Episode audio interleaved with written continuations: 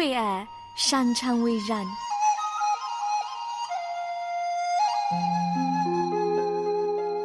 因为爱，我们彼此相聚。欢迎收听《爱在人间》。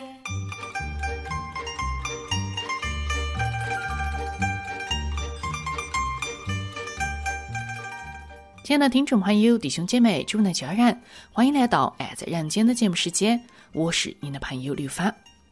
那么今天呢，又是我们一起来听故事的时间了。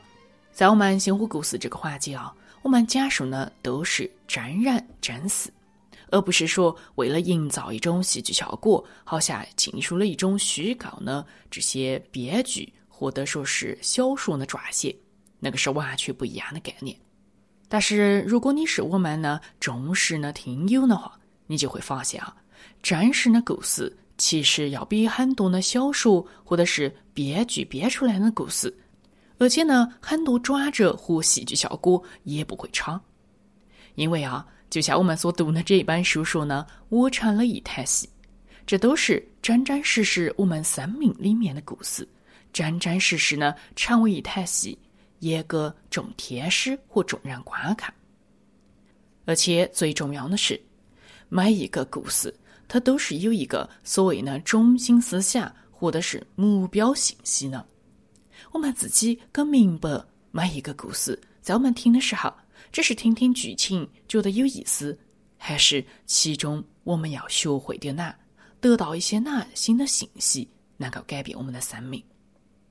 其实，虽然我们在星火故事讲的故事都已经很精彩了，也都是真实的人的经历，但是这些故事也都是源于一个最根本的、最动人的、最伟大的故事，也就是主耶稣他自己、神他自己的故事。那这个完整的、伟大的故事，就是在圣经里呢。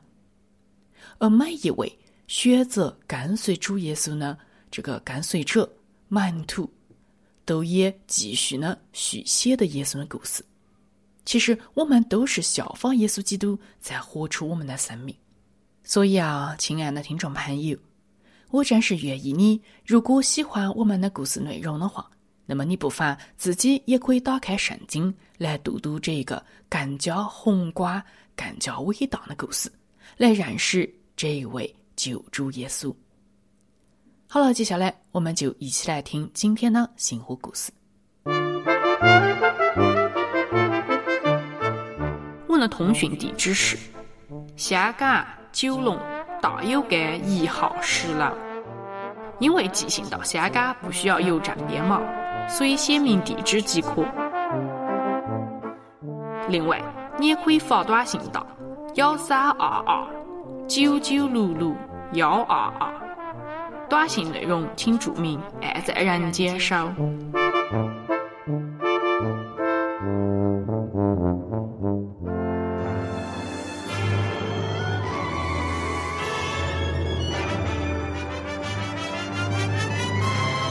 天赐人情，爱在人间，星星之火，故事相传，陪你一起聆听人间的故事。领受数天的智慧，星火故事。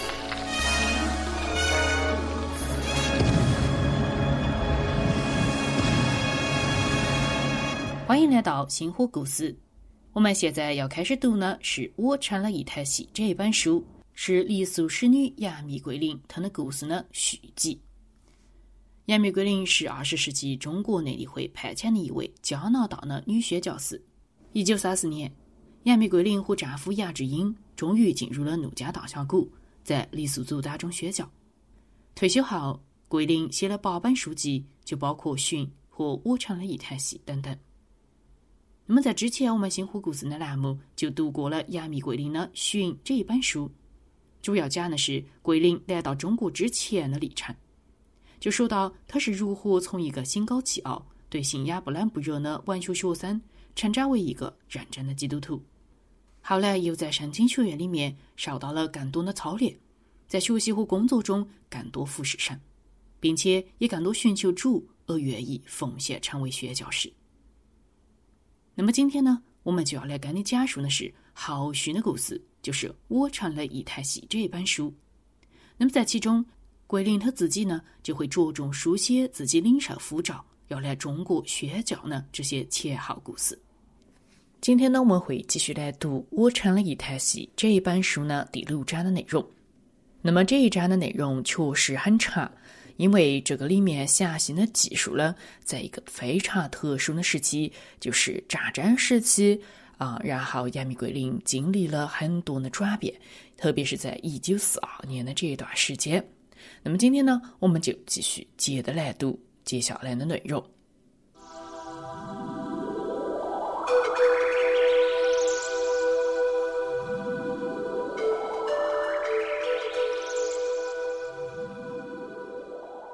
耳朵裂的心，阴间的故事早早醒，新手抓的火，点燃的灿烂不熄火。新的旅途，火的传承，星火故事陪你一起踏上生命的列车。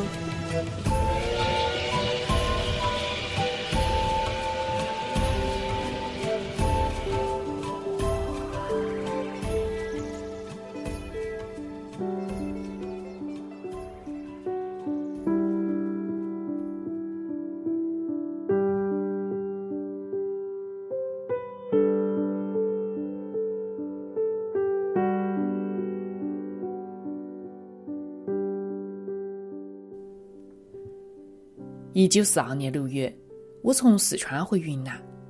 礼拜天，我在为这件事情祷告。礼拜三，我就能出发了。主就是这么快呢，为我成就。虽然啊，这路上还是出现了一些危险、很多挑战的情况，但我最终还是能够顺利的回到了昆明。在昆明的李牧师给了我们一个特别大的欢迎。惠兰呢，也马上就给我们做了可口的饭菜。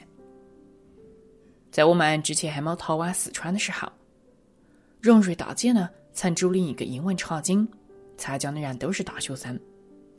在我们逃亡的期间，就由李牧师来负责，但是他那个时候又需要去帮助乡下的教会工作，于是呢，我就可以代替他在那段时间，我自己推迟半个月再去滇西。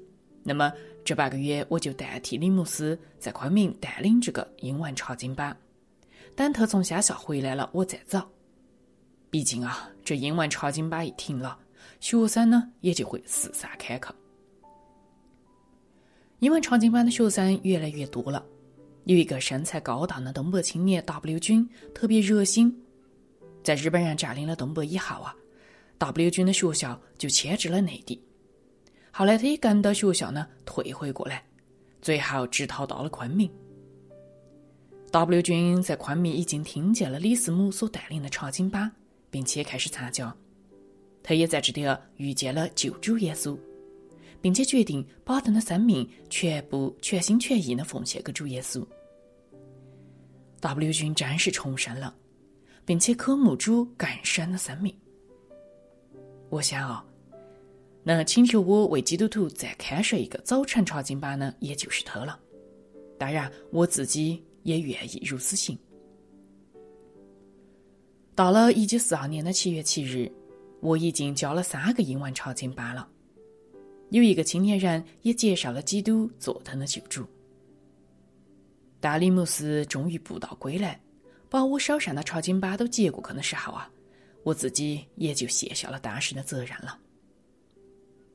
那个时候，主为我们来动工。一个来自英国的友谊医疗队正要去挖大理，他们也愿意把我跟会长一起带着去。哦，你要想到我是多么感激啊！毕竟我不需要在那个可怕的滇缅公路上再打各种的货运汽车了。我并不是不喜欢汽车，而是那样的货运汽车的氛围实在是让我紧张不已。而且那个时候还是雨季，我们至少还需要有个棚子吧。当我们正要启程的时候，W 君前来为我们送行，表示他深厚的感激。他说道：“得到了很多帮助。”英国的这支友谊医疗队的卡车呢，也迟开了好几个钟头。但是送我们的 W 君啊，就跟我们一起等了那么久的时间。他也为了要确保我们能够安全骑行，我从来没忘记他那一份诚意。从此之后呢，我一有空就会跟他一起通行。我在这里啊就再说一说这一位 W 君，这位青年学生。他因为读了基督的话，一得救，就为他太太和他太太的得救有了很大的负担。当然，那个时候，如果是他晓得他太太仍然还活着的话，毕竟因为诈尸的状况，那时候他们已经是十年没见面了。在这种情形下，他向太太守节，不另结新欢，这在那个时候的旁人看来，实在是很可笑的事情。而且啊，他实在是个身材高大、相貌英俊、蛮有风度的青年人。而且那个时候，他其实根本没得消息，也晓不得他太太是否还在人间。他为哪要那么固执，守得自己的独身呢？那唯一的理由就是，他的主耶稣基督命令他这样做，因为他确实不确定他太太是否还在生，他确实还有跟他太太的婚约，于是乎，他必须要守住这个约定。又过了七年。他仍然还是对他的之前的太太没得任何允许，但是 W 君仍然是清白无染过的单身生活。这个时候呢，他已经被圣公会封立为牧师，有外国朋友愿意送他去美国深造。这件事对当时的任何人来说都是一个很大的试探，毕竟这一位青年才俊 W 君也是人啊。这事对他来说有非常大的吸引力。他写信把这件事告诉我，要我为他祷告，求主带领他。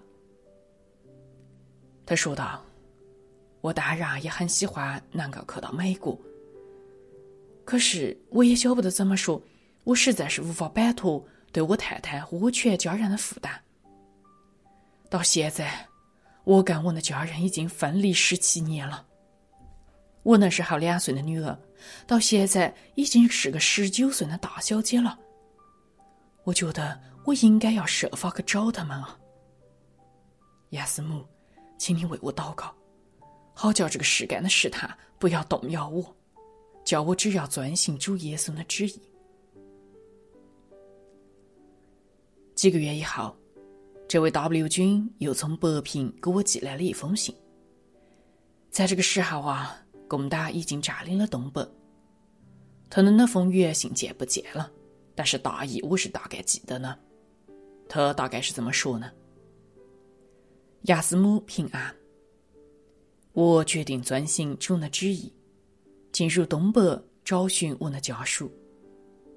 我已经辞去我在云南的职务，来此深入呢东北的方法，我正在探寻。”明天我将得到一张飞机票，只是如此行对一个基督徒来说是非常危险的一步。我真是感觉到害怕、焦虑，请务必为我带到，使我的信心不致丧失。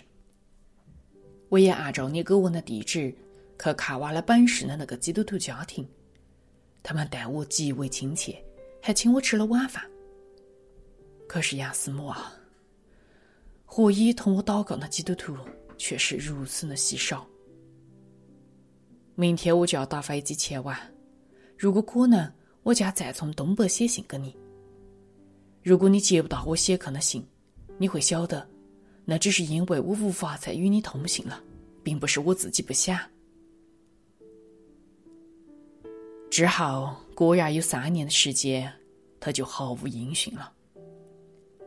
后来拐弯抹角呢，经好多人的转达，然后又经由荣瑞大姐处，终于收到了这位 W 君的来信。他说道：“我已经找到了我的家庭，他们已经成为基督徒，主也又赐了我一个灵儿。这正是我所认识的一位中国的中性使者。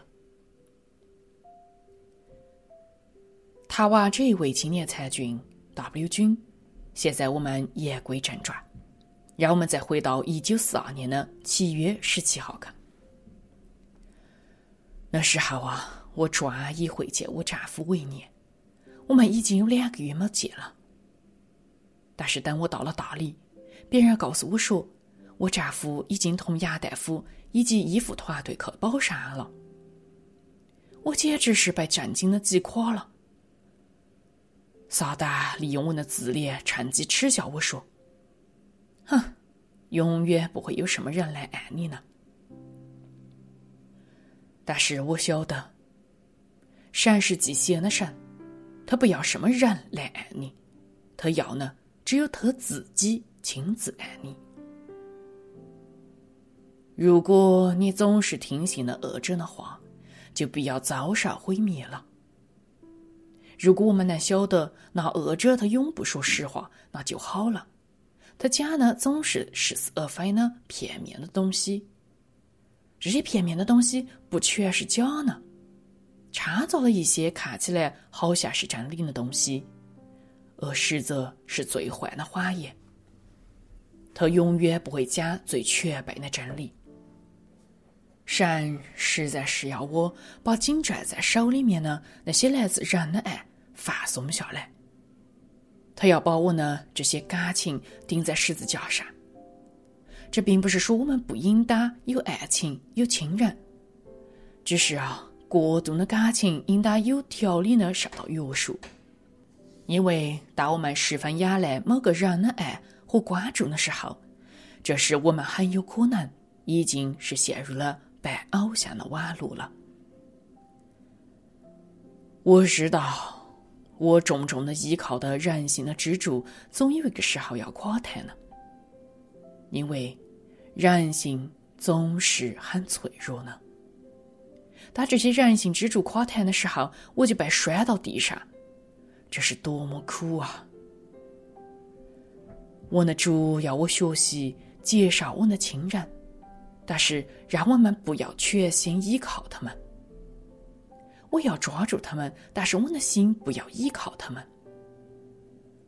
这其实不是件容易学的事情。我心中常常被这些东西折磨，那惩罚我呢，正是我这属肉体的爱，且是炽烈急切的爱。我那个时候正在不断的学习放下这属肉体的爱，更多更多仰赖主他自己的连续。虽然这个学习正是一种极其痛苦的方式。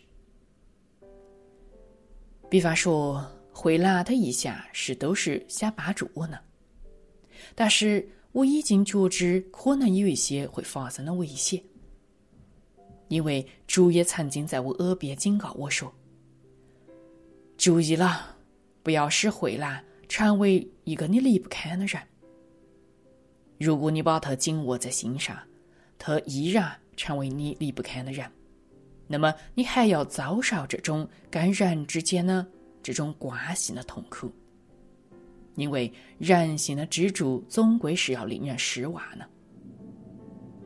多依靠我，桂林，我永不让你失望，也不丢弃你。所以我爱慧兰，已经是存有戒心的感情了。我仍然很爱这个姑娘，但是我要晓得我自己要有干系。我天天提醒自己，准备有一天，当他需要别人的时候，或者别人需要他的时候，我就要让给他。而我自己也要赶快的适应，没得回来，在我身边，在我跟前的日子。但是啊，这离开人的功课，我实在学的太慢了。等我到达大理后的第二天，我的日记上写的说。中午，我收到了智英的来信，说他要到八月份才回来。我觉得非常伤心。可是，在同时，我收到了女儿洪恩写来的一封信，这是七个多月来第一封信。这封令我十分快乐的信提醒我说，已故的主人湖南人穆斯的夫人傅斯母要在我女儿洪安所在的集中营里面代我尽母亲的职责。他也真是这样做了。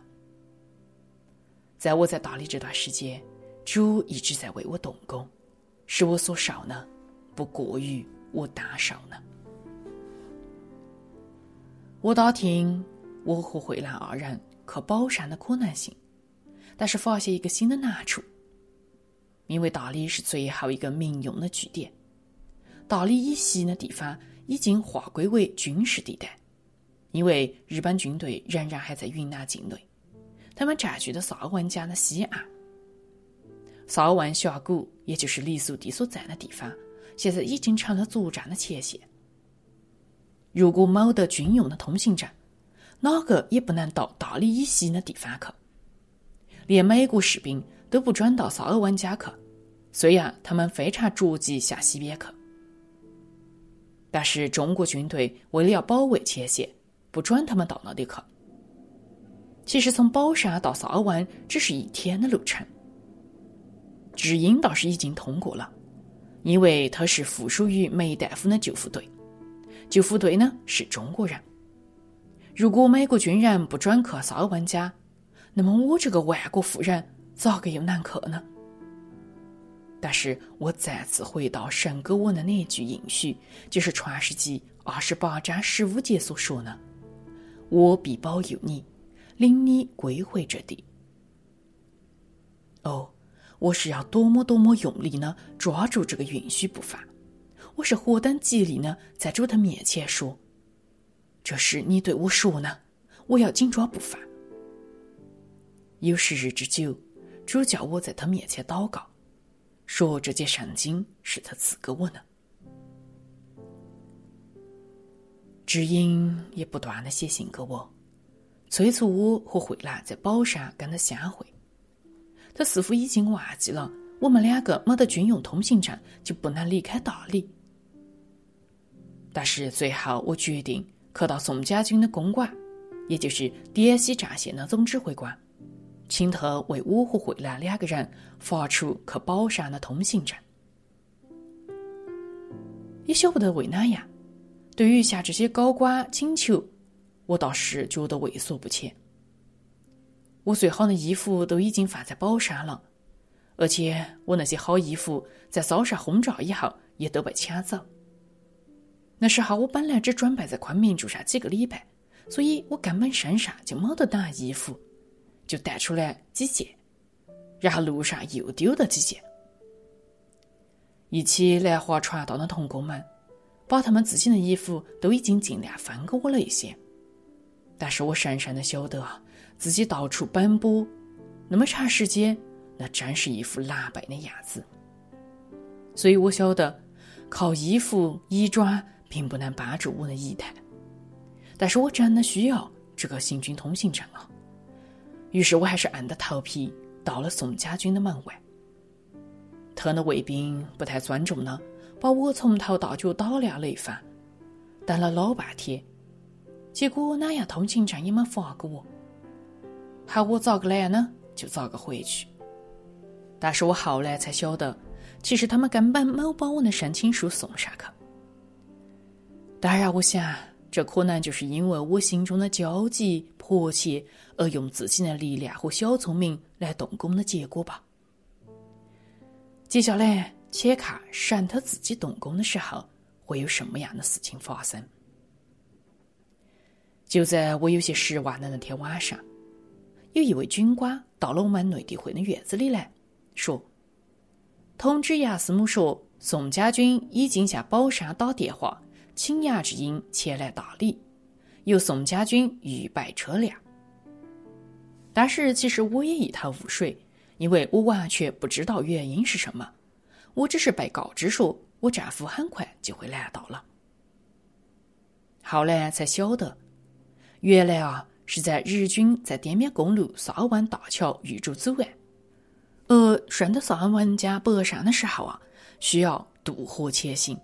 在曾经一段时间里面啊，那一带的少数民族们接纳并且帮助过他们，这些少数民族并非基督徒，但是因为少数民族帮助过他们啊，所以政府当局马上就注意到要争取这些穷苦地区人民的友谊，这实在是非常重要的。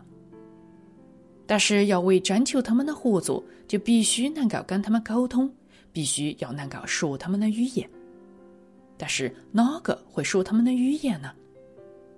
当然，那些当地的土司官会说呢。所以呢，当局政府就把那些土司招来大理，想要动用他们的势力。但是很快呢，就显示出来，这些土司们完全不可靠，因为他们只会把部落民族出卖给开价更高的一方。这样子的话，变成了一个买卖，很难真正的获得这些少数民族部落呢真心的支持。那么，除了这些土司官员之外，没得别人会说傈僳族的话了吗？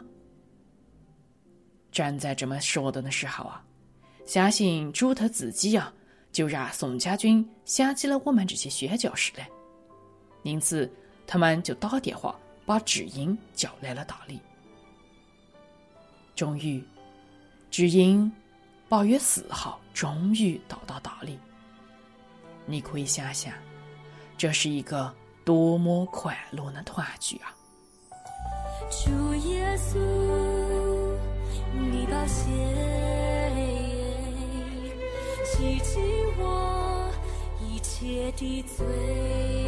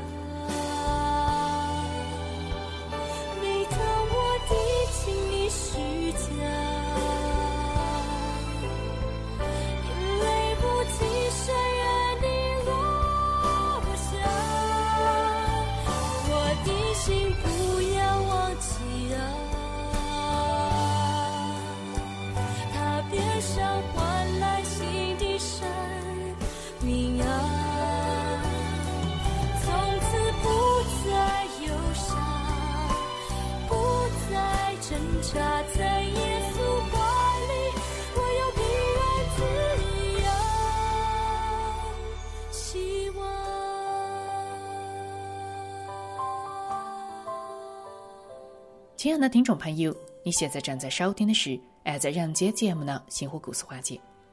刚才给你讲述的故事片段，讲了我唱的一台戏呢第六章的一部分内容，就说到了杨幂桂林好不容易啊从四川回到昆明，在昆明稍事歇息了以后，正是期盼的能够跟自己的丈夫杨志英会合，然而又出现了各种新的阻碍。